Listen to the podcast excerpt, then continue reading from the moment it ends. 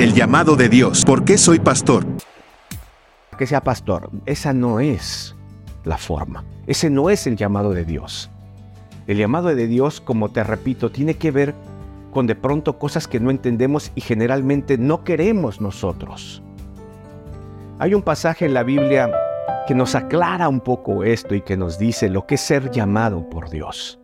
Yo puedo creer que hay muchos jóvenes y, y hermanos y gente en nuestras iglesias que están y han sentido el llamado de Dios en sus vidas, pero se han negado, no lo han entendido y nosotros como pastores hemos fallado en guiarlos, en, en, ayudarlos a que puedan entender esta mano de Dios sobre sus vidas.